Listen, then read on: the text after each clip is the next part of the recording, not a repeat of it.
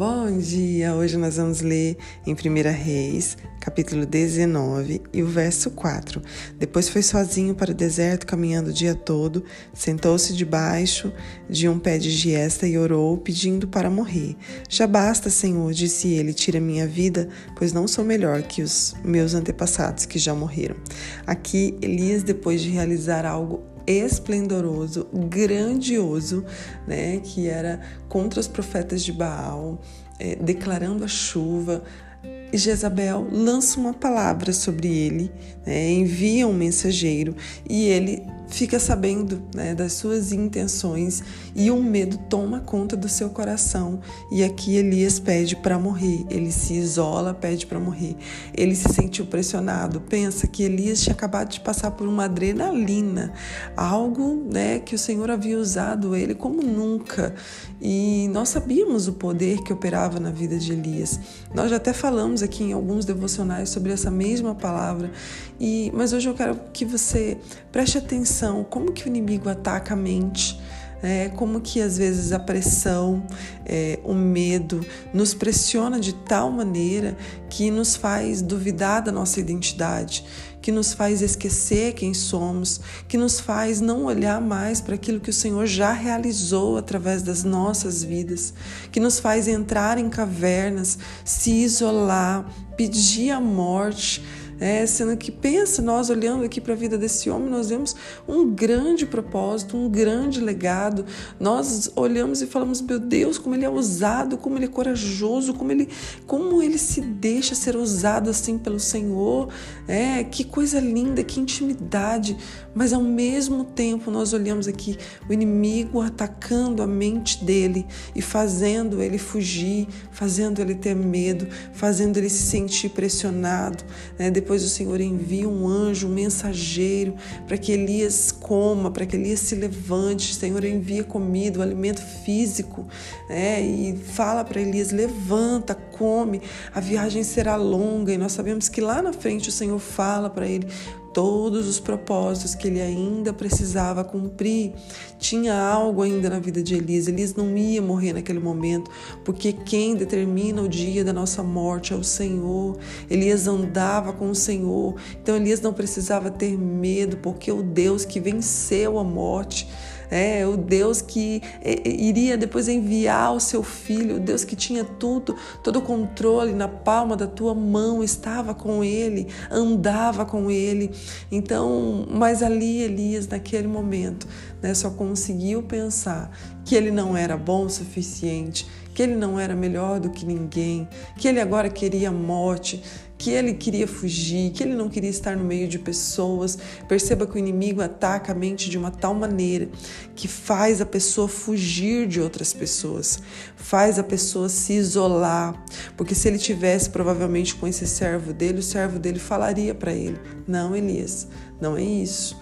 Né? Você é um grande homem de Deus, você tem um legado, você tem um propósito. Olha o que aconteceu, Elias. É, provavelmente estivesse com outra pessoa, a pessoa ali é, desmascaria todas as mentiras que estavam sendo formadas na sua mente, todas as mentiras que Satanás estava lançando. O inimigo ele lança sofismas que são que mentiras, mas elas são tão fortes de uma maneira tão forte que elas parecem verdades que a pessoa passa a acreditar naquilo. Então, gente, que isso sirva de lição para nós. Se Elias, um grande homem de Deus, foi atacado dessa maneira, ao ponto de se esconder, ao ponto de pedir a morte, né? O inimigo atacou a sua mente com medo, né? com oprimindo ele, trazendo uma depressão sobre a vida dele que nós possamos entender que ele, ele, ele sim, essa é a estratégia dele, ele não mudou suas estratégias. Ele lança, e principalmente depois de você realizar algo grandioso, porque você vai olhar para dentro de si é, e vai falar: é, eu sou um instrumento de Deus, então eu vou além. Então ali o inimigo fala: vou parar ele. Então ele ataca onde? Na sua mente. Mas nós sabemos aqui que o Senhor manda esse mensageiro e traz esse alimento físico na vida de Elias. E Elias prossegue depois, o Senhor fala para ele quais são os propósitos, e Elias, nós sabemos que deixa um grande legado, deixa um discípulo que fez o dobro do que ele fez, né? É, realmente acaba sua carreira de uma maneira sobrenatural. Então, nós vemos aqui que esse alimento físico, ele pode sim é, nós podemos olhar para isso e pensar: é a palavra do Senhor. O que nos alimenta espiritualmente, o que nos dá fé é a palavra. Então, que você todos os dias tome posse da palavra do Senhor, que você todos os dias se alimente dessa porção, porque só com ela que nós vamos conseguir vencer os dardos inflamados do maligno, só com ela que nós vamos conseguir vencer esses pensamentos que o inimigo tem lançado, muitas das vezes na minha mente, na sua mente. Quando a palavra chega, a fé também chega, a fé é ativada e ali nós conseguimos vencer esses pensamentos medíocres pequenos que o inimigo tem lançado nas nossas mentes. Então, que nessa manhã você possa entender pensamento de derrota, pensamento de fracasso, pensamento de se isolar. Isso não provém de Deus. Não faça isso.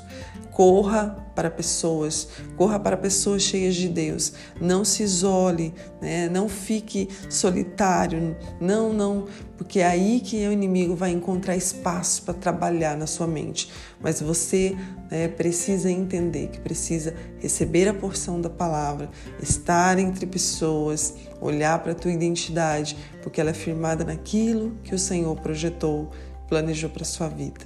Pai, muito obrigada por essa palavra.